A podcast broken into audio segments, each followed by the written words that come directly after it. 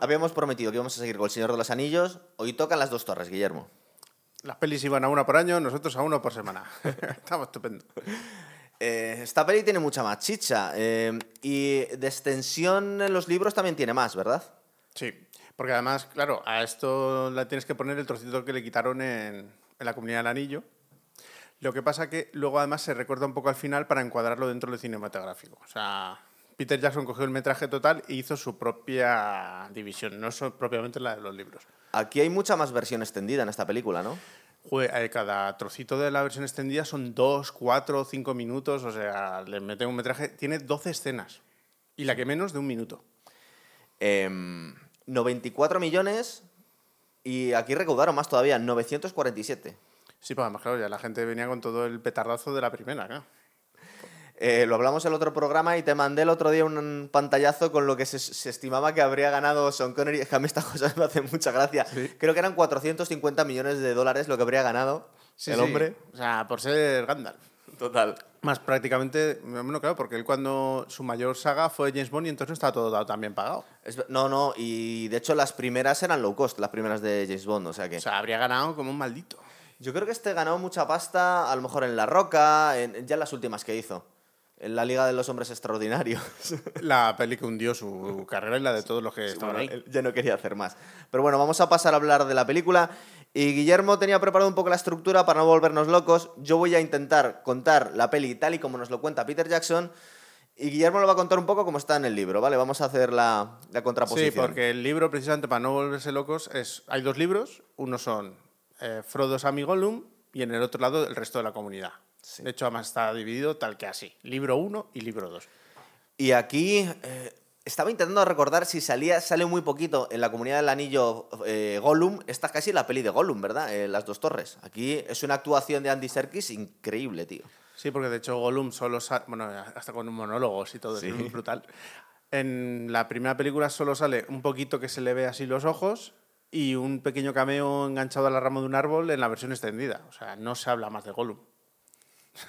es el Gollum. Aquí película. la verdad es que hablando consigo mismo, Gollum con Smigol, podríamos decir, ¿no?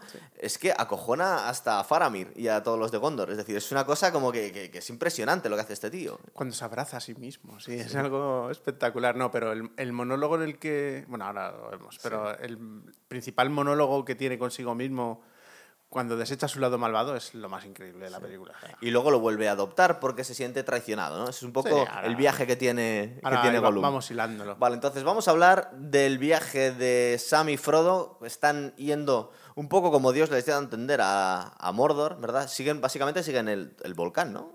Van hacia allí. Como faro es cojonudo. Lo que pasa es que claro, se meten más o menos como pueden y empieza la película pues como caminando por ahí. La versión extendida empieza de otra manera, que es básicamente bajando desfiladeros con esa cuerda élfica que le Sí. dieron en la versión extendida de Que la uno. tanto denosté yo en el otro programa porque me pareció una mierda de regalo. Es verdad que es útil, pero bueno, es Pero poquita sirve, cosa. sirve ¿verdad? dos veces. Sí. Aquí y para pastorear al pobre Smigol. A los, a los hobbits les dan los broches, que aquí también le vemos la utilidad, ¿verdad? Em, la cuerdecita y el Y pan, la- las galletas. Sí, y la luz de Lendil. Sí, es verdad. Bueno, la luz se la da Galadriel, me parece, ¿no? Sí, pero en realidad es el mismo pack. Es el, eh, es el pack, el pack aventurero El del Oriente. Cierto. Eh, les vemos que les está siguiendo Gollum. Y lo primero que intenta es matarles, porque él ha detectado de alguna forma que tienen su anillo, su tesoro. Sí, además lo lleva viendo porque no sabemos hasta qué punto les ha ido siguiendo, pero ha ido viendo cosas. Aparte que lo siente. Claro, lo siento, porque estoy intentando recordar. Este le perdió la pista cuando se lo quitó Bilbo, ¿no? Hacía 80 años, una cosa No así. sé, es que ni siquiera se lo quitó Bilbo. Se le escurrió del dedo como le pasó a Isildur en su momento. Ah, es verdad. Lo que pasa es que lo que no sabía en ningún momento Sauron es que se lo iba a encontrar un hobbit. Es verdad. Bueno, hay un momento en el que les intenta matar, se revelan estos, le acaban capturando.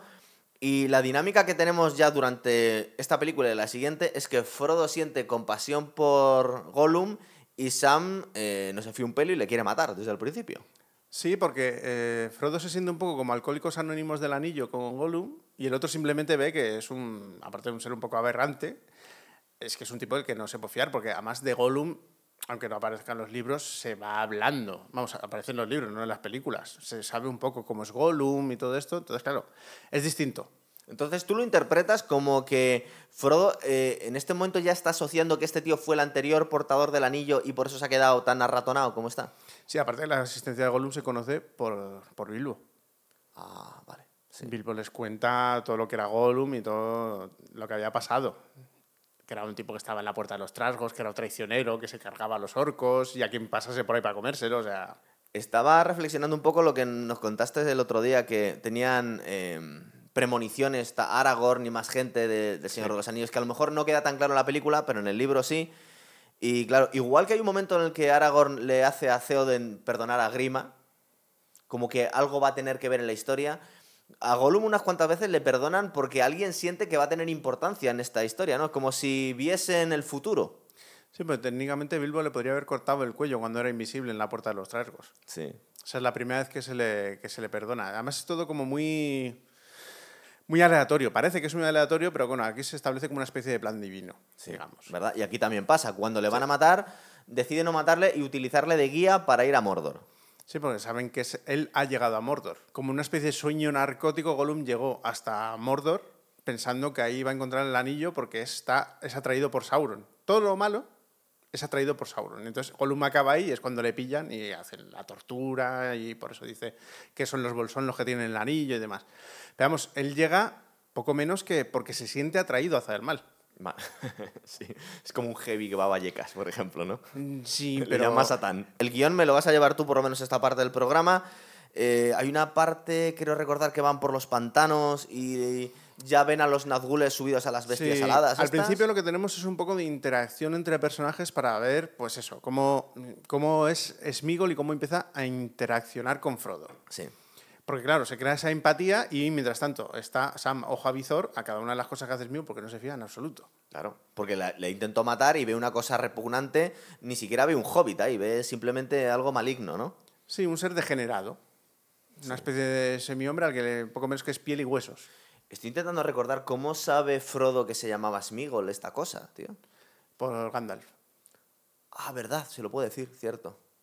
Además llega un momento que cuando eh, Smigol habla con sí mismo, habla como Gollum o como Smigol. Sí, tiene una esquizofrenia bastante importante. una dualidad de sí. personaje importante. Entonces al final es como... El mero hecho de que sea Frodo el único que le llama Smigol, no Gollum, Sí. es como el que le crea como una especie de empatía al principio. Sí, porque se siente como una cosilla sola y maltratada y enseguida le nombra su...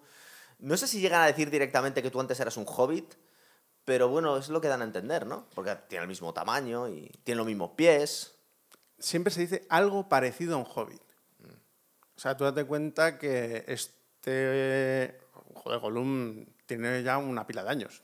Tiene varios cientos de años. Entonces, esa, hay mucha mezcla de razas. Los hobbits técnicamente nunca salieron de la comarca.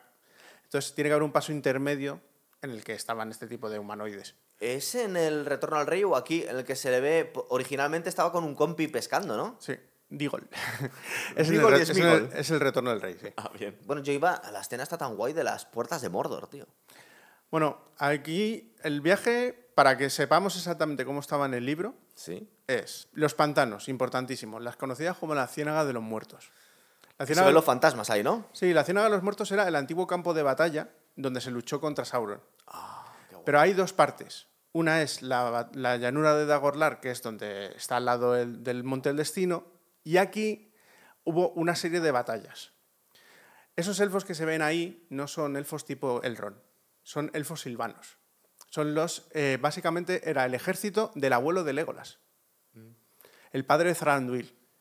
Él, con los elfos silvanos, dentro de los elfos hay como muchos grupos. Son bastante elitistas y bastante snobs. Están los, los silvanos, los Sindar y los Noldor. Los Noldor es la super nobleza tipo sería Galadriel. Galadriel, ¿no? Sí. Los Sindar, que es más intermedio, que sería Elrond. Y luego los silvanos, que son los elfos del bosque, que son Zaranduil, Legolas y demás. En, este, en la Tierra Media son todas las razas bastante racistas, ¿verdad? Y bastante xenófobos. Extremadamente. Entre los humanos es increíble. Los de Gondor con los del este, con los sureños ni te cuento. Sí, pero es un retrato de la sociedad de la época. Incluso los orcos entre ellos también. Se Sí, llaman hay bastante castas. regular, sí. Hay unas castas acojonantes. ¿Verdad? Eh, ¿Quiénes son los humanos que están entrando en Mordor? Estos tíos que van con las armaduras estas Esos son orientales. Ah, Hay varios, hay orientales, hay del este. Luego se van viendo los distintos tipos que hay, porque luego hay corsarios. O sea, el mal en sí mismo tiene distintos tipos de poblaciones. Pero esos son, esos son orientales. Son de la región que se llama Run, que es la que está en el norte de Mordor. Vale. Pero bueno, estamos en la Ciudad de los Muertos. En la Ciudad de los Muertos pasan varias cosas.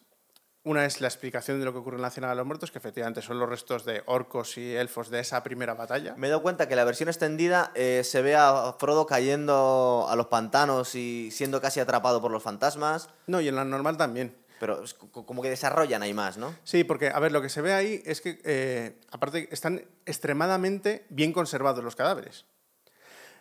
Y se han convertido en lo que se llaman unos fuegos fatuos. Los fuegos fatuos, efectivamente, son como una especie de luces fantasmales que quieren atraer a los vivos, básicamente para integrarlos y devorarlos. Y eso es lo que le ocurre a Frodo. Frodo se queda empanadísimo viendo un fuego fatuo y acaba cayendo en la ciénaga. Pero es Gollum el que le saca. Sí, es verdad. Vale, pues hasta aquí bien. Esto está. Es casi un capítulo entero, la Ciénaga de los Muertos. Claro, aquí hay que darle vidilla, pero ahí se explica todo lo que pasó en la batalla, el por qué estaba el mal ahí concentrado. O sea, eso es brutal. Y aquí es donde más tijera le mete Peter Jackson en, en la versión original respecto a la versión extendida, ¿verdad? Aquí hay mucho... El. espérate, es que. Ah, Hay mucho pantano en la versión extendida, ¿eh? Y hay mucho bosque de Fangor. También, es verdad. El tema de los Ents es donde hay un tijeretazo salvaje. De hecho, me da la sensación que la versión original de las dos torres no desarrollaban tanto eh, que bebían agua mágica estos dos, eh, Merry Pippin, y crecían, ¿no? no lo desarrollaban nada. Lo de la sala del manantial no se pone más que en la extendida. Claro. Es que yo me acordaba del libro y lo he vuelto a ver aquí y digo, esto en la original no salía, claro. Es que hay que diferenciar el contenido de la, la- de la versión extendida es o contenido canónico que hay que poner, pero que se corta porque no tiene sitio, o contenido propio del libro, que son diálogos, que son bromas, que son cosas que le hacían mucha gracia a Tolkien, Sí. que igual son un pegote en una película, pero que a los fans de Tolkien le mola ver, como lo de la sala del manantial. O sea, cualquiera que se haya leído los libros se acuerda de Merry Pippin en la sala del manantial.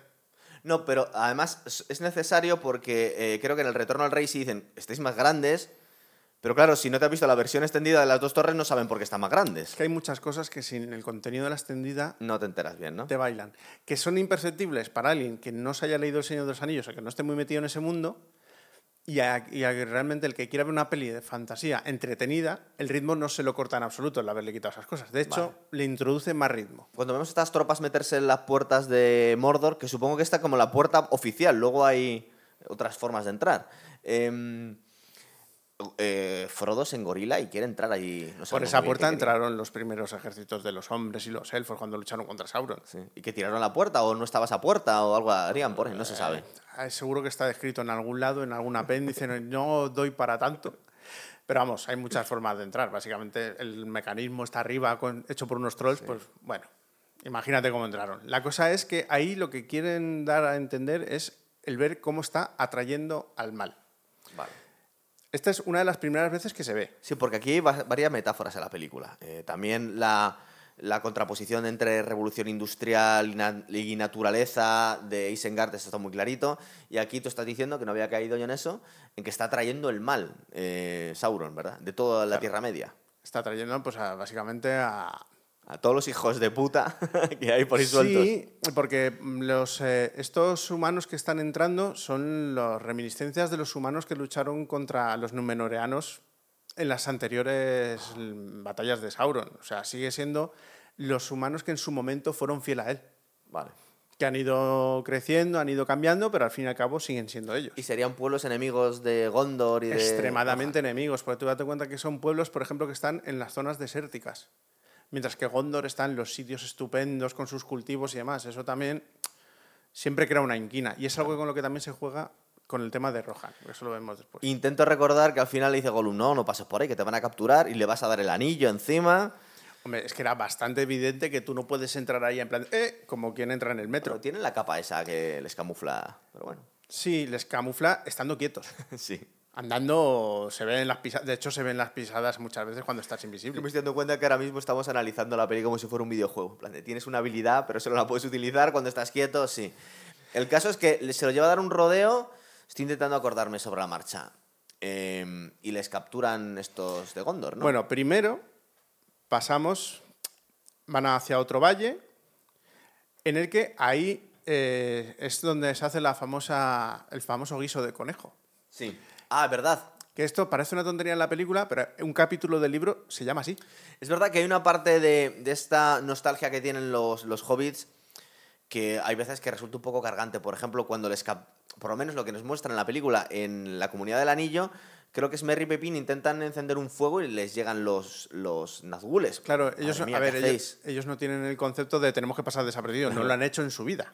Y aquí, aunque ya va espabilando un poco, vemos que Sam se ha traído unas sales del Tíbet para hacer los Eso conejos, sale, ¿verdad? eso sale en la versión extendida, ni siquiera aparece en la normal. Sí. Aquí de repente te hacen el guiso. much, ya, es Pero es que estamos hablando de que el encuentro con los montaraces se llama en el libro, eh, eh, ¿cómo es? Guiso de conejo y hierbas especiales. Ah, Ese es el nombre Ese del es el nombre del capítulo. O sea, no se llama Encontramos a Faramir. No, no, no, no. Se llama así como el guiso de conejo. Sí, que están discutiendo sobre cómo cocinarlo. Hay un momento, yo creo, de, de que no. que se deshiela un poco la relación, que es muy. es- dura poquito, entre Sammy y Gollum. Le empieza a mirar un poco con más confianza, pero luego enseguida se. Sí, se pues además ya, ya ha tenido el monólogo consigo mismo Gollum. Sí. Ya ha decidido que deja de ser Gollum para seguir siendo Smigol.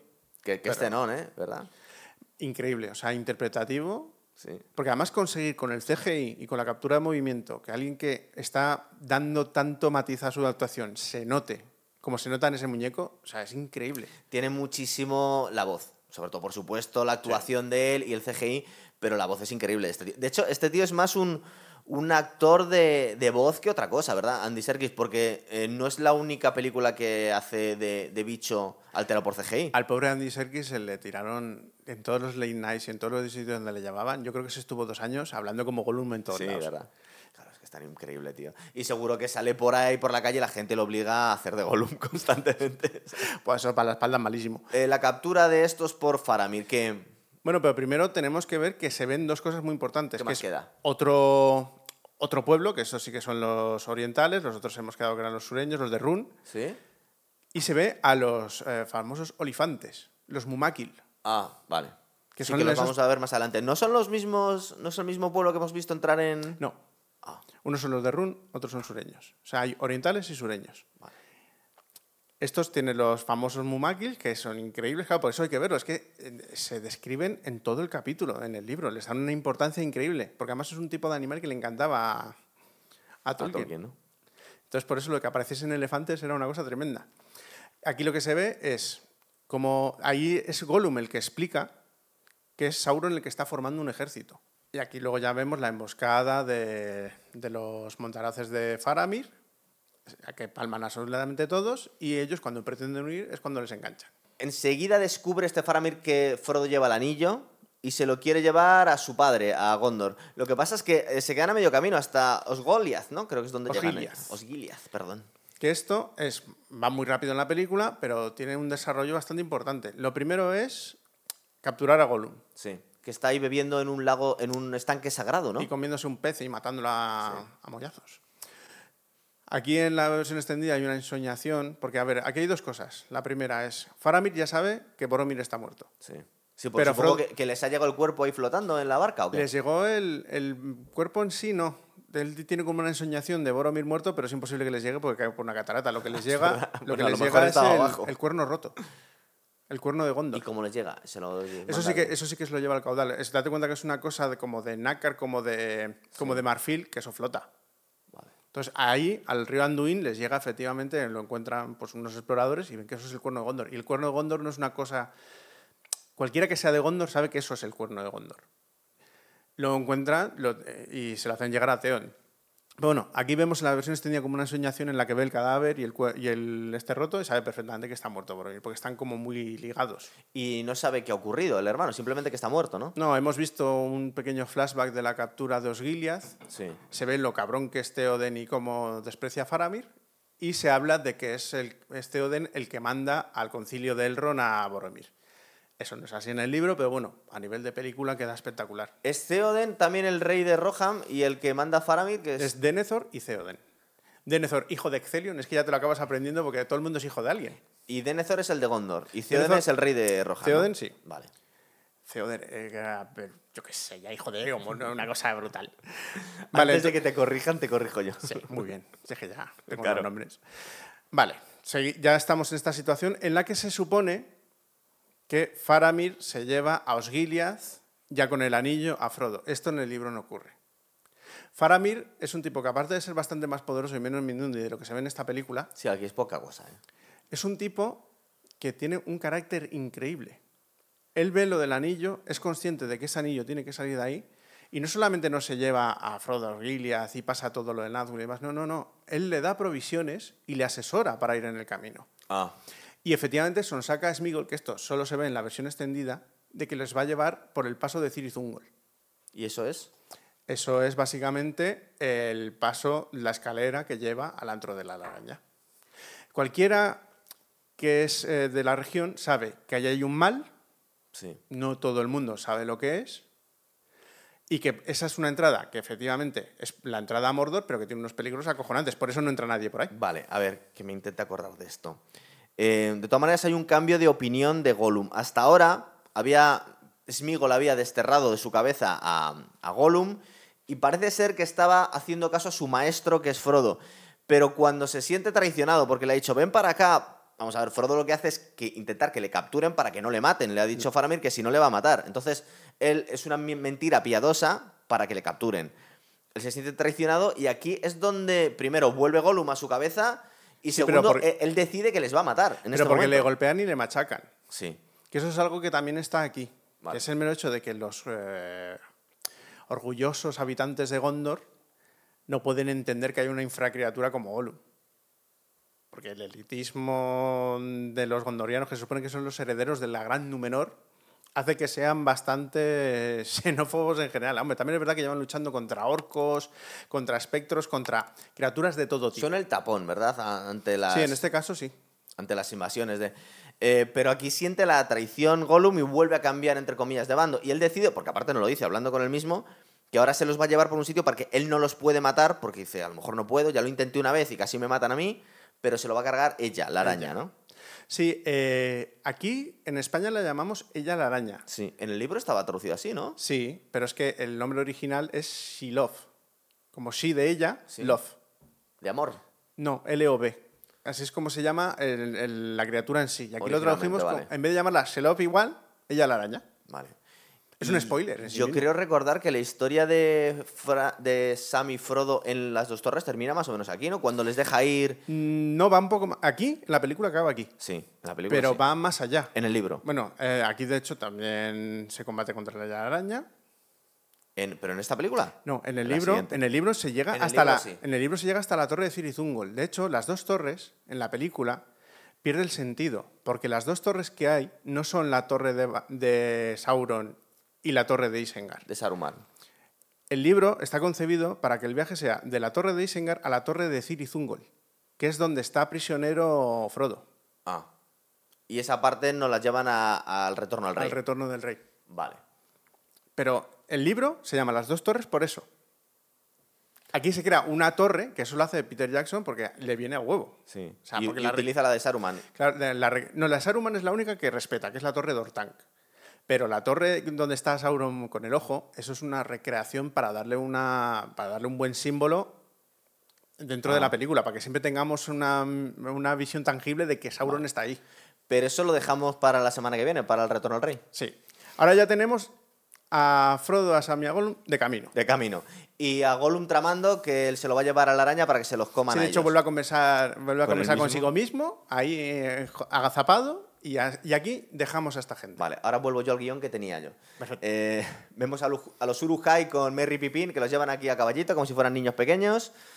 Hay un momento en el que se le ocurre a uno de ellos que van espabilando, es verdad, en esta película van espabilando estos dos que eran odiosos. Se quita el broche y lo deja caer como pues, para, para, que les, para que le pueda rastrear a Aragorn, ¿verdad? Sí. Ellos, ellos ya de alguna forma intuyen que les están siguiendo sus amigos. Sí, porque eh, lo ven por los propios Urujais, que de repente Así que aprietan el a paso. humano, es verdad, sí, es verdad. A ver, aquí hay una- varias cosas que hay que saber. Eh, en la película, todo, eh, misteriosamente todo el mundo habla orco.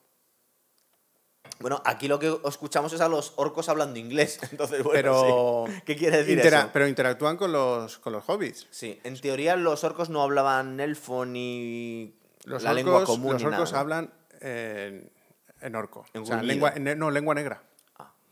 Entonces no se entienden a los orcos. En el libro nos van explicando interacciones de los orcos entre ellos, pero los seres que no son orcos no se enteran de estas cosas. Y aquí sí. En el Retorno del Rey sí. Claro, es que como están mezclados los libros y más, no lo sabemos. Cuando ya hablemos del Retorno del Rey ya te contaré el por qué sí que hay cosas que se Esas pequeñas licencias hacen que el, el espectador se entere más. Claro, pero eso demuestra el currazo que tiene esta adaptación, Sí. porque se han hecho cosas desde cero. O sea, se han hecho tramas que no existen en el libro para conseguir una película currada. Sí, que vamos, que Peter Jackson se salta el libro cuando es necesario saltárselo, claro. Claro, pero luego en cambio nos dan versiones extendidas cosas para volver otra vez al redil del libro. Sí. Aquí, en la versión extendida, bueno, ahora tenemos que partir la base que están capturados los hobbits. Sí. Y tenemos que llegar al punto en el que son masacrados los urujáis y les permiten escapar. En la versión extendida se hace hasta una pequeña cosa del libro, que es que para devolverle la conciencia a Pippin, los orcos le dan un, un- un brebaje, que es básicamente el que les permite a ellos hacer una marcha tan larga. Aquí tenemos un momento que paran eh, al lado del bosque de Fangorn, debe ser. Sí. Eh, los orcos están deseando comérselos, los Urujai no quieren comérselos porque les han encargado que, que los tienen que conservar. De hecho, no saben muy bien por qué, porque dicen, creo que le dice Saruman en la otra película, tiene algo muy valioso para mí, pero no les da más lo que- información. Lo que, hay que saber es que, eh, si hay algo que difiere del libro, es que aquí Saruman nos lo pone como un lugarteniente de Sauron, pero realmente Saruman utiliza un poco a Sauron. Claro, eso te iba a decir que nos han hecho un, un- un comentario muy guay, te lo quería preguntar yo. ¿Ha habido alguien en, en los comentarios que nos ha puesto que en realidad Saruman no trabajaba para Sauron o no era su, su intención final, sino que él quería el anillo Él para quería él? ¿no? quedarse el anillo. Claro. En- y es verdad que la película nos, los, nos lo ponen un poco de esbirro. O lugarteniente, por lo menos. Claro, ¿no? pues no puedes, es que no puedes hacer tantos matices. O sea, lo que tienes que conseguir es, si tú quieres llegar a un final, Sí, claro. Eh, por ejemplo, es que el ejército de Urujáis no es así en el libro. O sea, lo que ataca el abismo de Helm no son 10.000 Urujáis. Son Urujáis, orcos e incluso humanos de, de Rohan que son enemigos de los Rohirrim. O sea, hasta ahí va la cosa. Pero Sí, aquí, eh, es, es verdad que esos humanos que están saqueando las tierras de, lo- de los Rohirrim sí no los enseñan en... Que, que creo que se les está chuchando Saruman en un momento creo que determinado. se llaman Dundarinos. Pero no nos enseñan Son hombres salvajes. Sí. Son hombres salvajes que están en las montañas, que no comulgan con los Rohirrim y que básicamente, como son pobres y cochambrosos, pues cuando tienen la oportunidad de zuntarrar a los Rohirrim, pues utilizan la oportunidad que les da, que les da Saruman. Salía algo muy parecido en Juego de Tronos, tío. De unos, cuando les habían echado del valle a unos vikingos locos, lo- Sí. ¿verdad? sí, esas... Y creo que es. em, ay, madre mía, es que tenemos demasiados nombres de músico de- del, del mundo de fantasía ahora mismo. Em, ¿Cómo se llama el enano de, de Juego de Tronos, macho? Tyrion. Tyrion. Pues Tyrion como que les encabrona para que ataquen a los del valle, que es un poco lo que hace Saruman aquí, ¿verdad? Con los, con los salvajes. Dice, estos han quitado las tierras, los jinetes estos, atacarles y saquear sus tierras, ¿verdad? Y Sí, de hecho, en la versión extendida se ve que el jefecillo suyo Sí. le jura lealtad. Se parece mucho a esa escena, es verdad. Cierto. Eh, bueno, el caso es que se, se, se lía parda una batalla entre orcos y urujai porque los orcos se quieren comer a los, a los hobbits y los urujai se ponen a defenderlos. Claro, aquí... Y aparte deciden, dicen, ya que queréis comer carne, vamos a comer carne, pero de orco. claro. Claro, aquí nosotros lo que tendremos que entender un poco es la locura de flashbacks. Porque la locura de flashbacks lo que provoca al fin y al cabo es que no entendamos cómo pasa todo cronológicamente. Porque aquí de repente llega Eo, no lo sabemos, pero es Eomer. Car Técnicamente Urban. el que se carga a estos urujáis. Sí. Para eso tenemos que llegar... A esto lo único que sirve esta escena es para saber que los hobbits ya están en Fangorn. Bueno, se escapan hacia allá, porque es la única vía que les queda. Oye, es que en este momento nos lo enseñan. Eh, ¿Queda tan claro en el libro que Saruman representa la revolución industrial contra la naturaleza? Porque, sí. Sí. ¿verdad? Sí. Porque aquí queda muy clarito. De hecho, hay un momento que hay un, casi un discurso de él de talar todos los árboles, vamos a. Es una nueva era en la que el hombre domina la Se naturaleza. habla de los hornos que están quemando todos, así, sí, además súper súper especificado en los libros. Es, ya, ya te digo, es que hay como muchas conciencias en, el, en, los libros de, en los libros del Señor de los Anillos. Y, es, y tanto los Urujai como los orcos ahora mismo es el ejército de Saruman, ¿no? Que está una parte enfrentada a la otra. Eh, Siempre hay facciones dentro de los ejércitos y eso es algo que se ve luego en el Retorno del Rey, que se vería aquí con lo de Ciri Zungol. siempre se explica, porque, a ver, es que eh, Tolkien siempre tiene como una... Todas las es- estructuras, tanto de poder, eh, interraciales, ya sea entre humanos, entre elfos, entre orcos, las ha detallado. O sea, detalla cuáles son las inquinas que tienen según el tipo de raza o de subespecie que son. Las diferencias de los idiomas, las diferencias de complexiones. O sea, eso para Tolkien era súper importante. Aquí es todo como muy aturullado. Ves distintos tipos de monstruos que se odian entre sí y no sabes por qué. Bueno, Tolkien nos lo explica- explican. Unos se quieren comer a los hobbits y otros no, pero es bastante más Hay complicado. más de claro, eso, sí. O sea, ya, ya viene de antes. Porque los Urujais en realidad son algo muy nuevo. Sí. Son super orcos, Es verdad. pero no están desde el origen de los tiempos. O sea, estaban en el origen de los tiempos porque eran una guardia de élite de Morgoth, pero estamos hablando de hace 2000 años. Y ese es un experimento que vuelve a recrear Saruman sabiendo de dónde salían. Entonces, en el universo que nos recrean en el libro, en algún momento podríamos incluso haber llegado a ver eh, ejércitos enfrentados, los de Saruman contra los de Sauron, si hubieran al final Si luchado por si el se hubiese anillo. quedado el anillo, desde luego.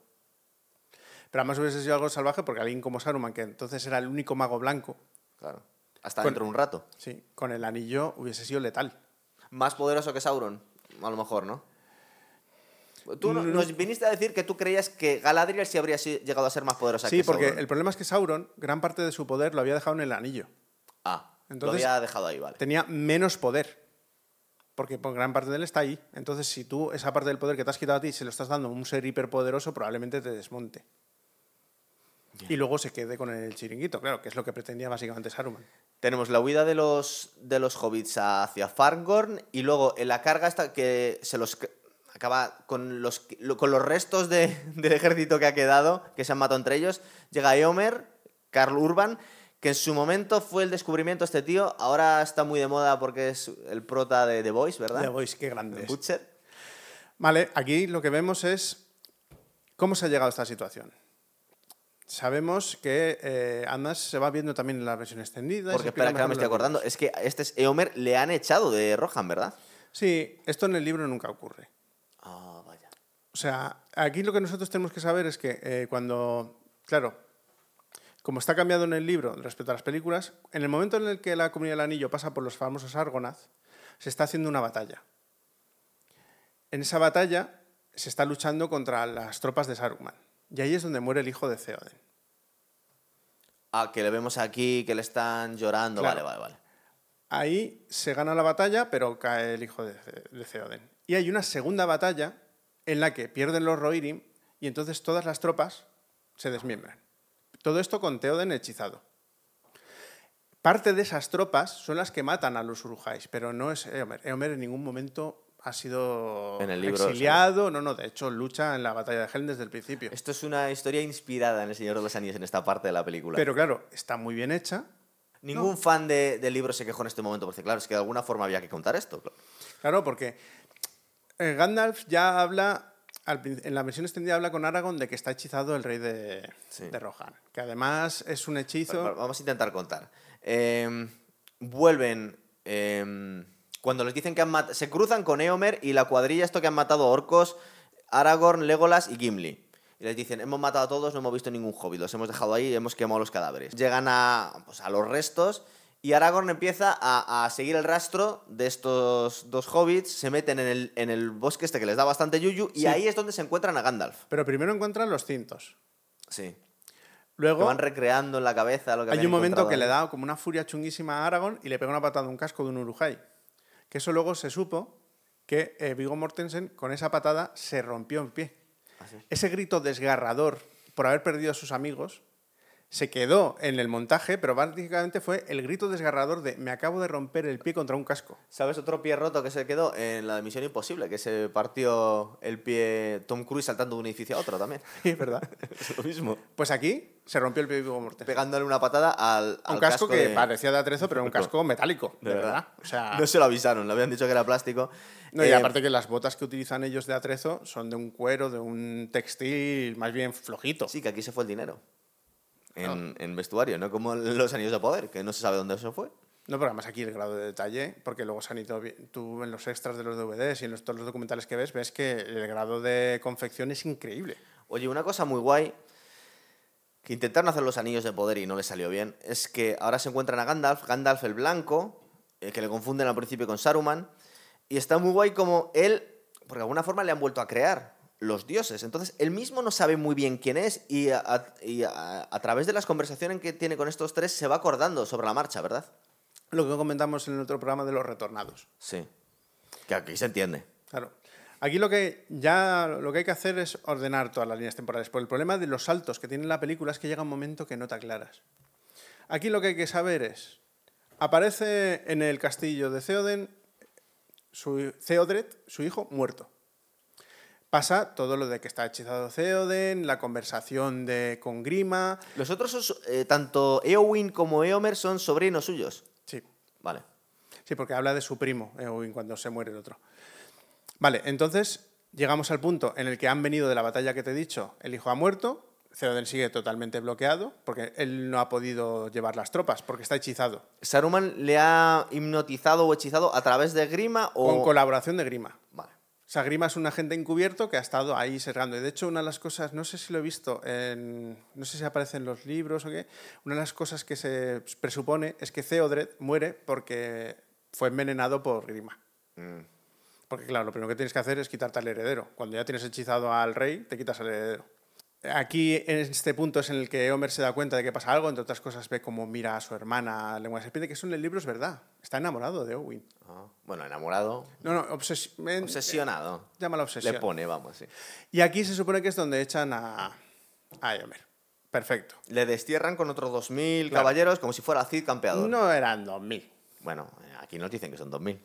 Que me Sí, son ver. 2.000 porque, claro, lo que se trata es de que luego se supone que son todas esas tropas que quedaron dispersas después de la batalla que se van rejuntando. Y que tenga sentido en el abismo de Helm luego para salvarles, claro. Claro. Entonces, bueno, ya hemos partido de la base de que han. Ya hemos montado una historia paralela a la de los libros. Entonces, ya lo que hace Peter Jackson es va a muerte con ella. O sea, Rohan está extremadamente cambiado las secuencias y todo lo que pasa respecto al libro. No es así. En el libro se establece más un rollo casi como militar, estratégico. Está diseñado de otra manera. El retrato de personajes es muy parecido, pero las secuencias de cómo ocurre todo sería como una campaña de verdad de guerra. Theoden se parece mucho al actual presidente de los Estados Unidos, ¿verdad? Está exactamente igual. Ahora, Está un estoy poco Joe Biden, Joe Biden. Este libro, es, esta parte es muy importante para Tolkien porque hay una cosa que tienes que saber. Él, él estaba obsesionado con, la, con los mitos nórdicos. Sí, sí Claro. aparte, es verdad que esto tiene un rollo muy vikingo. Todo el. La el- estética es vikinga, las hachas de guerra son vikingas, los cascos son vikingos. El hall donde está el, el- el- el salón del trono es totalmente vikingo, claro. sí. ¿Vale? De hecho, uno de, eh, hay dos eh, idiomas élficos. Eh, el idioma más importante, el que habla en la película, que tiene su gramática y tal, está basada en el finlandés. O sea, en cuanto a gramática y en Ah, cuanto a en construcción, es finlandés. Y luego hay otro dialecto de los elfos que está inspirado en el galés. Pero es que la gente habla élfico en las convenciones porque había una gramática, una sintaxis y un vocabulario élficos. O sea, tú sabes la años que... Y ya cuando estaba en Oxford empezó a hacerlo. Pero de verdad habla élfico la gente en las convenciones Sí. estas? Y bueno, y Klingon, pero eso es otro tema.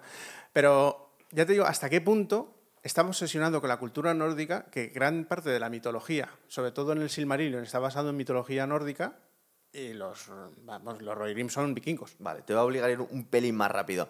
¿Por qué? Es que no me acuerdo del Retorno al Rey o por qué en el libro nos deben dar una razón. ¿Por qué Aragorn hace perdonarle la vida a Grima a Theoden cuando le va a matar con la espada? Porque un rey no tiene que ejecutar a nadie. Pero tampoco hace que le ejecuten otro, le dejan irse. Técnicamente habría que juzgarlo primero. Ah, Vamos, un, eh, lo que quiere es eh, evitar que en una ira pierda su solemnidad como rey. sí, porque está delante de su pueblo, que quedan cuatro gatos además, porque les, han les están machacando a todos. A ver, aquí a nivel cinematográfico está todo muy cambiado. Me recuerda mucho a las primeras escenas de Conan el Bárbaro, cuando van matando a, a la gente por los poblados hasta que llegan estos, estos Rohirrim, porque quedan cuatro gatos al final en, en la ciudad esta. Claro. Es bastante más guay eh, el abismo de Helm que las cuatro chozas que tienen aquí en la capital. A estos ver, tíos. es que luego se va explicando todo. Sí, cuéntame. Porque a ver, nosotros ya hemos llegado aquí, evidentemente esto ha provocado que Homer se ha desterrado, eh, Homer se carga a los Urujáis, y entonces tanto Merry y Pippin, por estas cosas, llegan hasta Fangorn. Eh, Gimli, Legolas y Aragorn acaban entrando en Fangorn porque ven el resto de y ahí es donde se encuentran con... Con Gandalf. Y acaban tirando ellos hacia Rohan. Claro, pero porque Gandalf sabe perfectamente cuál es la situación. Ah, es verdad que dice, "Sí, ellos están más protegidos que nosotros, porque ya están... Sí, porque ya están a cargo de los Ents. Entonces, ya aquí es donde hay una separación de Gimli, Gandalf, Aragorn y Legolas hacia Erodras y luego ya tenemos a Merry Pippin. O sea, aquí es cuando los dos libros se convierten en dos libros y medio. Porque ya tenemos líneas, tres líneas argumentales en dos libros. Ya Frodo amigos lo hemos abandonado, ahora tenemos los Rohirrim y los Ents. Decide no plantarle cara porque dice que tiene pocos números y van a refugiarse en el abismo de Helm. Esto, respecto al libro, está todo inventado. O sea, en el abismo, en, el libro, Eowyn se lleva a los niños y a los viejos, que eso es algo que se dice en, en la película. ¿Para qué nos traemos a toda esta gente con el riesgo que ello supone? No se hace. O sea, ellos acaban en el Sagrario, que es ese campamento que luego se ve en el Retorno del Rey, donde se agrupan. Sí. Ahí es donde se va Eowyn con los niños y con los viejos y con los tullidos. No se los lleva a la misma gente. Para nada. De hecho, Theoden técnicamente va otra vez a combatir en el sitio donde murió su hijo. A encontrarse con, con el ejército que había ahí y entonces en el momento justo en el que iban a llegar, se encuentran con unos emisarios y le dicen que allá no hay nada y que las tropas que han perdido aquí se han refugiado en el abismo de Helm. Entonces es por lo que ellos van al abismo de Lo que ha hecho ha sido, Peter Jackson ha sido resumir un poco todo, además. Sí, pero de una, forma, de una forma un poco curiosa, sí, porque, eh, por ejemplo, no existe lo de los lo de los wargos. No está. No existe. Porque, claro, no hay nadie a quien defender, no hay una caravana de, de Entonces, toda esta caída en el río de Aragón que sueña con Arwen y al final vuelve un poco más tarde. Bien, es un invento. Queda muy bonito.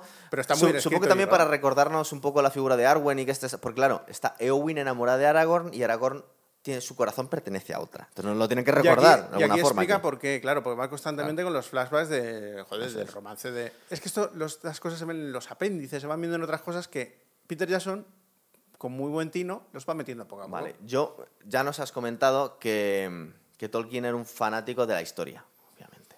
Entonces yo aquí he visto en el ataque al abismo de Helm un, un, episodio de la historia fundamental que, bueno, algunos lo habrán visto y otros no, que es la caída de Constantinopla. Es decir, pero es que está fusilado. Pero aparte cada episodio también de lo que ocurre. Lo que pasa es que en la caída de Constantinopla no hubo final feliz y aquí sí hay final feliz. Pero más allá de eso, exactamente lo mismo. Una civilización totalmente en decadencia, se refugia detrás de unas murallas que creen inexpugnables. Hasta que la ciencia. Hasta que la ciencia. Bueno, en realidad la ciencia, la pólvora, acaba rompiendo las, las murallas. Pero incluso hay un detalle muy guay. Eh, en el último momento, cuando parecía que Constantinopla iba a caer, llegó una expedición de venecianos en el último momento, quiso durar mucho más la batalla y casi consiguen mantenerlo, hasta que al final acabaron matando al jefe de la expedición, que no me acuerdo cómo se llamaba, era un, Dodge, eh, un duque veneciano. Aquí, cuando parece que está todo perdido, llega una partida de elfos, ¿verdad? También. Es decir, está clavado. El que no sea muy friki de la historia de Bizancio no se lo sabe, pero yo justo estaba leyendo un libro ahora mismo. Pero ojo, esto es en la película. En la película. En el libro los elfos no aparecen nunca. Ah, entonces a Peter Jackson bueno, ¿quién, hizo la adaptación del libro para, la película? ¿Peter Jackson fue? Pues debió inspirarse mucho en la caída de Constantinopla. A ver, tú date cuenta, los elfos ya están luchando contra otros males. Tanto, Y los enanos igual, por eso no aparecen los enanos en El Señor de los Anillos. O sea, el, despliegue de Sauron y del mal a nivel global no es solamente... Él va personalmente a reventar Gondor, pero es que realmente su, lo que quiere es controlar la Tierra. No se está coordinando con Saruman. Saruman, técnicamente, él está intentando que Saruman se cargue a uno de los reinos de los hombres, pero claro, Saruman quiere hacerlo, pero con otro. es, una, distracción. Es yo te ayudo con Rohan mientras me llevo a los medianos. Eh, nadie sabe. ¿Quién tiene el anillo? Claro, y nadie se puede imaginar que lo quieren destruir. Ellos siguen pensando que, ellos lo quieren, para ellos, que lo quieren el anillo para luchar contra Sauron. Nadie se puede imaginar que lo quieren reventar. Sobre todo porque los elfos pierden su poder si el anillo único muere. Entonces, Sauron nunca puede pensar, ni en sus más salvajes sueños, que los elfos quieren acabar con su poder. Ese sorpresón que se llama la tercera película, ¿verdad? pero tremendo. Es verdad. Bueno, eh, muy guay. Y aparte, yo creo recordar, esta peli es del 2002. Creo recordar que no habíamos visto unas batallas tan chulas en el cine hasta el momento. ¿eh? No, además una coreografía tremenda. Y no se juega con CGI, se juega con extras. Es verdad. Hombre, se ve el CGI también. Sí, pero, es, un nivel mínimo comparado con la cantidad de extras que hay. bueno, ahora aquí lo que tenemos es ya tenemos el escenario del abismo de Helm y luego nos llevan a Fangor. Sí. Esto en el libro es así, porque tiene que haber, porque luego todo confluye hacia un único punto. Yo estaba intentando acordarme, vale, si quieres vamos a Merry Pippin, la reunión de los Ents y el ataque a Isengard. Pero voy a saltar un poco más, pero es que tengo una duda y si no se me va a ir después. Eh, al final se podría decir que Merry y Pippin acaban con Isengard un poco comandando a los, a los Sens, o bueno, por lo menos subido al hombro de estos tíos. Sí, en cierto modo sí. Porque lo, inundan y de ahí ya Saruman no sale en la historia. O sea, se queda ahí atrapado. Mm, Luego en el libro se ve un poco, porque realmente hace como una especie de maldición a la comunidad cuando van a por él y tal, pero bueno, y luego se va y ni siquiera el final que vemos en las películas es el mismo que tiene en los Pero libros. digamos Saruman. que la, la venganza de los Ents tiene, tiene éxito. Claro, es la venganza de la naturaleza contra la industria y la contaminación. Aquí lo que vamos viendo, y sobre todo en la versión extendida, es el tema de los Ents. El tema de los Ents en el libro puede ser un poco tedioso, Es como, era, era, como era el tema de Tom Bombadil. No tanto, no es tan coñazo, ¿eh? Claro, pero aquí una de las cosas que se ve en la versión extendida es que, por ejemplo, a esa Pippin se lo come un árbol. Los Ents en realidad son pastores de árboles. Son como seres más inteligentes que controlan a un bosque que está furioso. Todo el bosque de Fangon está vivo. No hay árboles solo. Hay Ents y una cosa se llama nucornos. Los nucornos son los árboles salvajes, que son los que los Ents evitan que básicamente pues, maten a todo lo que entra dentro.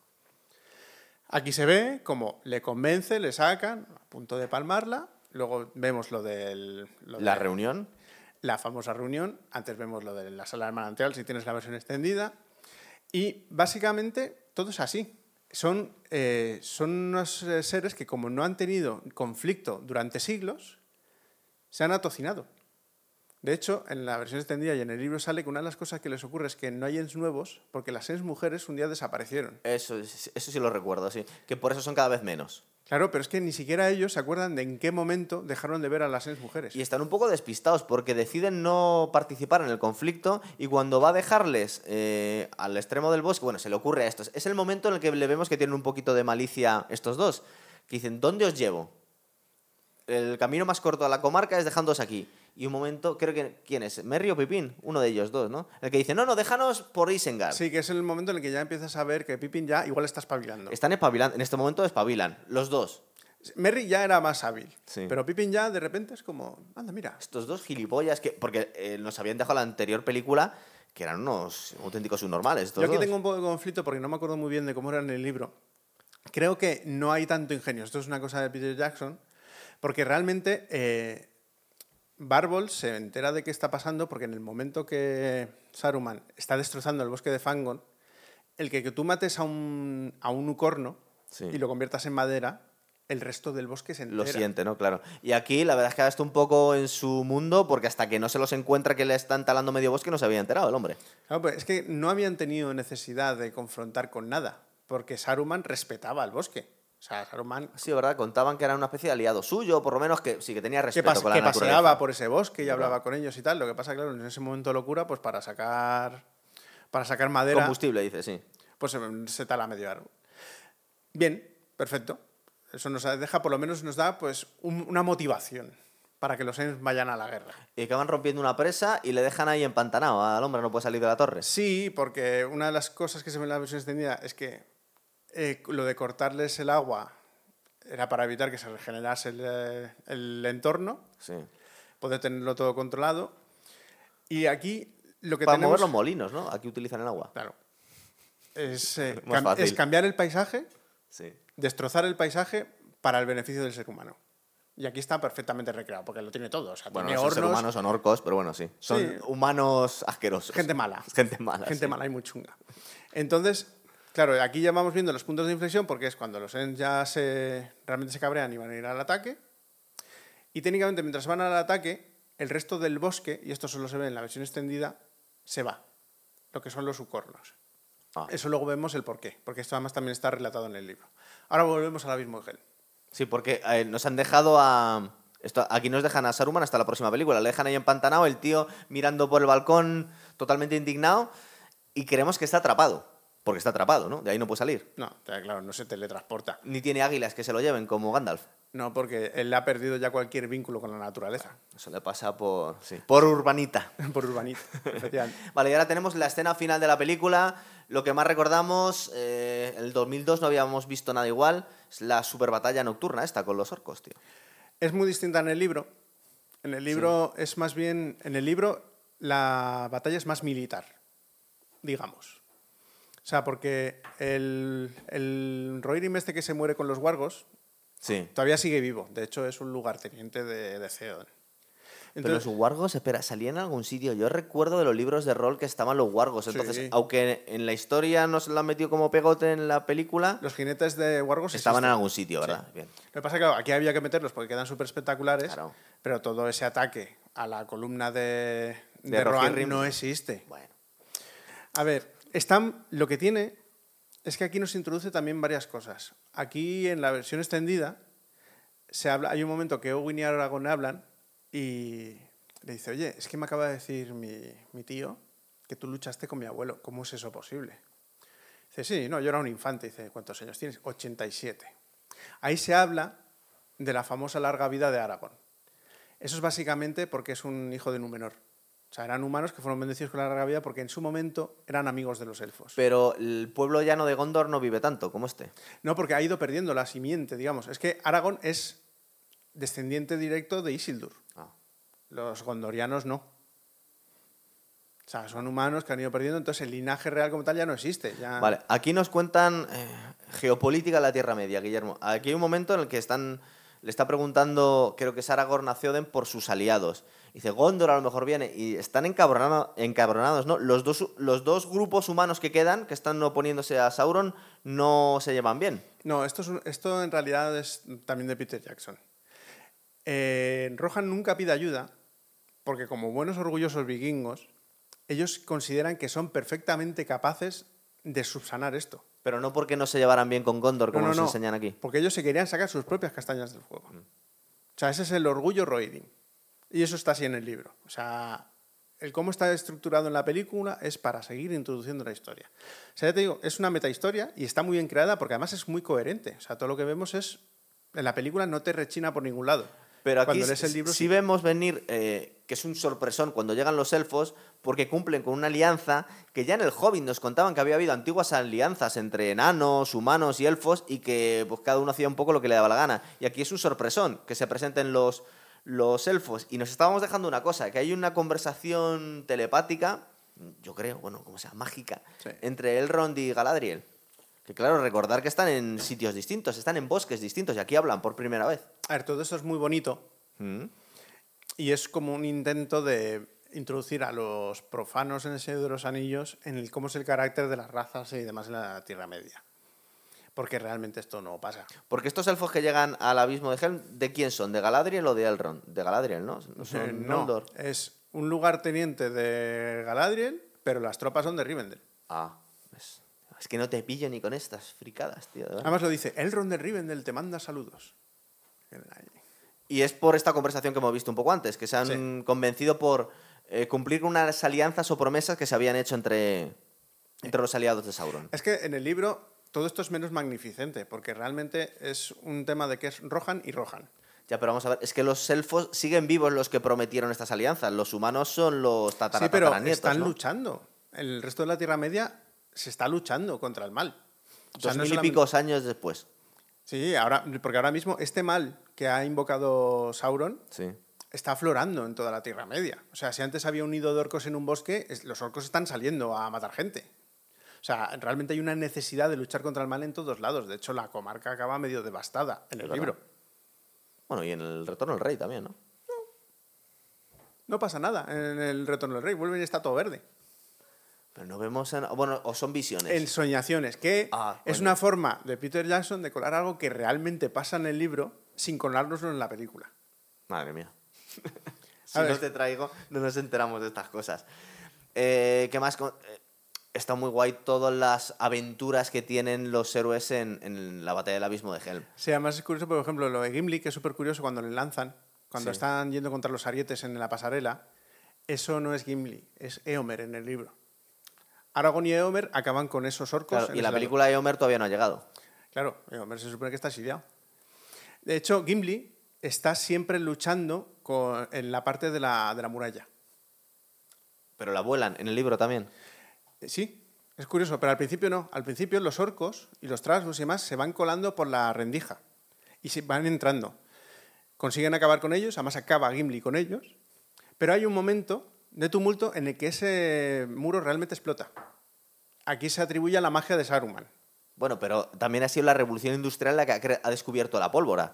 En la Tierra Media, ¿no? Sí, pero claro, aquí nos lo han hilado muy bien en la película Sí. y le han dado una explicación que no se molesta en dar a Tolkien en el libro. O sea, el- realmente el muro explota, colapsa y ahí es por donde entran. Es distinto porque, por ejemplo, lo de las cavernas está muy bien hecho, que ves ahí a toda la gente que está re- ahí refugiada con Eowyn. Eso no es así. Eowyn está a salvo, pero lo que hay ahí son efectivamente gente que ha escapado de- del Fol de Oeste, ese famoso. Son refugiados. ¿No te recuerda a, a el asedio que tiene en King's Landing en algún momento de Juego de Tronos también, que están las mujeres y los estos refugiados? Es que en el- Juego de Tronos mama de... Todo mama de realmente. Porque incluso las crónicas de Narnia, que se supone que son anteriores, no es verdad. Se publicaron antes, pero el autor de las crónicas de Narnia de Tolkien se conocían y ese hombre había visto los manuscritos de Señor de los Ah, y lo fusiló ahí, claro. O sea, y- Todo y- parte de Tolkien, ¿no? No, porque Tolkien parte de la mitología nórdica. Sí. O sea, él ha creado muchas cosas. Y de la historia, como os hemos comentado, que aquí se meten en la... el- bueno, el, di- dices que la caída de Constantinopla es más cosa de Peter Jackson que de Tolkien. Sí, aquí lo hace más, más así, porque realmente son, son solamente los Rohirrim los que están luchando. Se va viendo como por fases, ocurre más o menos igual. Claro. La batalla va, además es claro, porque tú estás viendo un sitio que tiene una atalaya, un tal. Peter Jackson, hay algo que falla en esta película. Las bajas y el cómo va la batalla luego no tiene ningún sentido con lo que se ve al final. Hombre, la carga de caballería tampoco tiene mucho sentido. Sí, pero, bueno. son como 40 tíos en, en caballo y no se ve a nadie más. Pero tú vas viendo que tanto los elfos como los humanos se van replegando a los niveles Sí. interiores de la ciudadela y técnicamente tienen que quedar como unos 200 luchadores. Porque no mueren todos. contado, sí. Sí, básicamente elfos, unos 40, Manuel, y, y tú ves que es una escalinata por la que se puede defender fácilmente y los orcos no pueden subir tan rápido.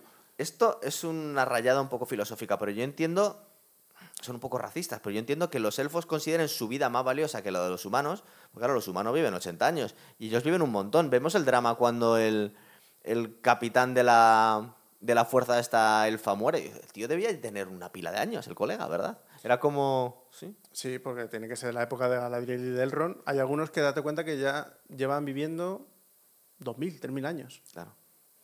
Sí, a ver, ellos es que solamente conciben la muerte por la violencia. Y además, estos eligen pelear por la Tierra Media cuando podían haber huido a otro continente, ¿no? Sí, a Valinor, que se llama. Pero hay un momento en el que dice, creo que es Galadriel, dice, bueno, aunque huyamos a Valinor, al final nos iba a acabar pillando el mal de Sauron. O sea, no nos vamos a poder huir del todo. Es que Sauron ya intentó reventar Valinor. Eso, si se hiciese bien los años de poder, lo veríamos. Sí. Puestos a ver, en la segunda temporada. Claro, Sauron odia a los elfos y a los dioses élficos, porque fueron los que cortaron sus planes de conquistar la Tierra y convertirla a su antojo. Entonces saben que el único que podía evitarlo eran los elfos, porque a los humanos, desde que murió Isildur, ya no les daba ninguna validez. De hecho, Sauron hace todo esto porque conoce, ya conoce de la existencia de Aragorn. O sea, sabe que Ah, hay... sí, no- nos lo cuentan, creo que en la versión extendida, que tiene una conversación bastante larga Gandalf con Aragorn, le cuenta que en realidad lo que está acojonado eh, Sauron es con, con Aragorn. No con. no, el anillo, él cuenta con, con. Al final acabar capturándolo. Y lo que nos has dicho tú, no tiene ni se imagina que se le va a ocurrir a estos destruirlo. Claro, porque claro. no son. Los humanos no los considera casi ni como enemigos. Pero a los numenoreanos sí que los consideraba. Claro, están hecho- ahí muy mezclados, pero de mala manera. De hecho, se encargó de destruirlos hasta el final, porque primero, cuando mató a Isildur, fue básicamente porque lo emboscaron cuando Isildur estaba volviendo a su reino en el norte, que es de donde es Aragorn. El reino de Aragorn fue destrozado por el rey brujo de Angmar. O sea, hubo una guerra acojonante para acabar con esos numenoreanos, lo que llamaban los Dunedain. Y lo único que quedó ya fue humanos vulgaris. O sea, el mero, hecho, claro, el mero hecho de que ya hubiese humanos normales que morían normal con sus 70, 80 años en vez de sus 150 años, hacía que para Saruman ya, vamos, para, para Sauron ya no era un problema. Entonces, que esa simiente de esos humanos que sí que le plantaron en ese momento, que realmente existiese, eso para él era terrible. Indignante. Eh, bueno, para terminar, la carga de caballería esta mítica, que además nos comentas que la película esta de mierda de los 70 es donde lo habían dejado. Ahí es donde ¿no? acaba, con la espada en alto y tal. Aquí, esto es un medio libro, medio invención. Porque lo que ocurre es, realmente sí que consiguen aguantar bastante bien y cuando ven que va a llegar, no es Eomer, es, eh, es, un, es un lugarteniente que había huido del primer folde, lo que ocurre es que los que estaban encerrados en las cavernas, porque eran Gimli y compañía, pues ya les habían reventado el muro, y los que habían este lado deciden cargar. Porque le había dado una señal. Gandalf Aragorn le dijo el quinto día, mira eso al sí, alba, ¿no? Eso sí, Sí. es verdad. Entonces sí que cargan Además cargan con los, realmente con los soldados que quedaban, que eran los de los caballos y una tropa de infantería. Y en cuanto a los orcos, porque los orcos pueden ser muy malos, pero si hay algo que tienes que le tienen mucho amor a la vida. Si un orco ve que va a palmar, Huyen. huye. que Lo vemos aquí que huyen, sí. No se queda estoicamente a ver si la cosa va. No, no. Entonces, en el momento que ven que están atrapados entre la caballería y las tropas que han vuelto a cargar, huyen. Los Ah, que no mueren huyen. Aquí vemos el detalle cinematográfico que habían hecho una, una columna de picas para defenderse la carga de caballería y es eh, Gandalf el que los deslumbra, ¿verdad? Bueno, No, porque justo como vienen con el amanecer se deslumbran. sí. No hacía falta que Gandalf sacara algo con el, con el bastón. No, no, no. Entran en el momento justo para que el, sa- saben que el sol le entra ahí y que básicamente los orcos se quedan ciegos. Pero claro, aquí hay algo que falla un poco, pues los urujáis técnicamente no eran tan sensibles al sol. A ver, puede que se hayan cegado, pero no era tan bestia. Es verdad que en la batalla del abismo de Helm no vemos casi orcos de otro tipo, son todo Urujai, ¿no? No, y de hecho había orcos, urujáis y humanos. Los dundarinos estos famosos. Sí. Que luego, por cierto, son perdonados por Theoden. Porque son capturados. O sea, esos humanos zarrapastrosos los capturan en el abismo de Helm nos y ha no, saltado los, el libro, claro. Y no los ejecutan. ¿Detalles que para una película necesitas? No, pero están ahí. Eh, de longitud, ya hemos terminado de contar Bueno, esta película. De longitud, mm, eh, tú... Técnicamente acabaría en el. Para acabar bien, para que esta batalla fuese más fiel al libro, es lo que se ve en la versión extendida de que los orcos que huyen los acaba engullendo el bosque. Que son los sucornos. Porque están que- volviendo a Isengard, claro. Claro, pero es que esos son los sucornos que Barbol había mandado a la batalla. Entonces los que quedan son masacrados por los Sents. Ah, porque es que quedan un huevo de orcos. Claro, porque había muchos. Sí, sí, pero era un señor ejército. Pero los que quedan son masacrados todos. No son Ents, son los sucornos que te he dicho antes. Vale. Los Ents se quedan en Isengard todos. Están ahí como eh, asediando a Saruman. Sí, aquí se ve una A Saruman y a Grima, que está ahí metido con él. Sí, aquí se ve una batalla maravillosa con los Ents zurrándose, eh, los orcos son listos, le tiran fuego a un Ent, que se supone que luego Sí, se cura. En el libro, ese es el único Ent que muere. Vaya. Verdad que contaban como que iban a la muerte, pero y al final se salvan casi todos, ¿no? Pues ese sí, ese sí, palma. O sea, al que abrasan, lo abrasan y lo matan. Vamos a dejar aquí. Oh, Antes de dejarlo, eh, estaba pensando en la, en la extensión. ¿Tú te acuerdas más o menos? La película original debía eh, durar tres horas. Algo menos de tres horas, pero la versión extendida, si no me equivoco, estamos hablando de que tiene casi una hora más de metraje. O sea, que esta es la más larga de las tres. Que yo recu- eh, bueno, el, se- uh, el retorno del rey tiene también la versión extendida para Ah, aburrir. sí, ¿eh? porque le mete lo del rey muerto y toda la historia. Sí, sí, es más. Bueno, pues no os quejaréis. Hemos hecho dos películas seguidas y a ver si la tercera la hacemos la próxima semana, ¿vale? Además de la tercera es de la que más realmente hay que hablar, porque es la que está, digamos, un poco más inventada. Si es la que más se sale de la historia. Sí. O sea, la primera más o menos es fiel, se saltan algunas cosas, aquí empieza a desviarse y la tercera es más desfase, ¿no? Aquí realmente lo único que se desvía es Rohan. Rohan es media verdad, Sí. medio. Medio verdad, medio inventado, pero al final confluye todo en el mismo Y final. luego la cuestión de flashback, más que otra cosa, es el, el desorden, más que otra Vamos, cosa, ¿no? el final, el bosque de Fangorn y demás, al final todo confluye en lo que es la realidad del libro. Entre medias adorna mucho y la verdad que es que le mete mucho. El trabajo que debió pasarse Peter Jackson muchos años antes preparando, o sea, entre- fijaros la cantidad de cosas que tuvo que preparar, pero eh, la historia para hacerla compatible con el cine. La cantidad de vueltas que le vio Y dar luego hombre, los ¿eh? recortes. Claro. Porque se dice que con el metraje eliminado, que no está en las versiones extendidas, Ah, hay más todavía. eh, cientos y cientos de. Vamos, no, cientos no, pero decenas de horas de metraje hay. Bueno, es que estuvieron, nos dijiste, dos años rodándola, dos años de postproducción, o sea, esto estaban rodándolo a mediados de los 90. Finales. Finales, bueno, sí, el 96 debieron empezar. Y el trabajo de documentación, de Claro. guion y de vendérselo a New Cinema, otros dos años más. O sea, Nos vamos a los 80 casi, tío. ¿tú, tú ves lo cascado que está ahora Peter Jackson respecto a cómo empezó, y es por el brutal esfuerzo que le tuvo que suponer esto. hubo un momento que se le vio rayar porque perdió una barbaridad de peso. Era un tío muy gordo y Sí. ahora está... Es que el estrés es la hostia, porque es que además date cuenta que luego tenía un plazo para montar todo eso. Sí. Claro, es que era mucha pasta también. Hizo un montaje y le recortaron. Luego hizo otro montaje para las versiones extendidas. Y luego el problema, lo que le quitó la salud fue el Hobbit. El Hobbit no era para él, el Hobbit era para Guillermo del Toro. Y se encontró una cosa a medio hacer, la tuvo que recomponer entera. Y no sabemos si le acaba de matar los anillos de poder. Supongo que es que no, la- es no que las los, ve. los anillos de poder me están ajando a mí. o sea, no te digo No, yo pero él tuvo alguna. Se, se cortó, pero alguna cosa sí dijo que pensaba, ¿verdad? De la, de la serie. Es que él se ofreció como asesor y le mandaron a la mierda.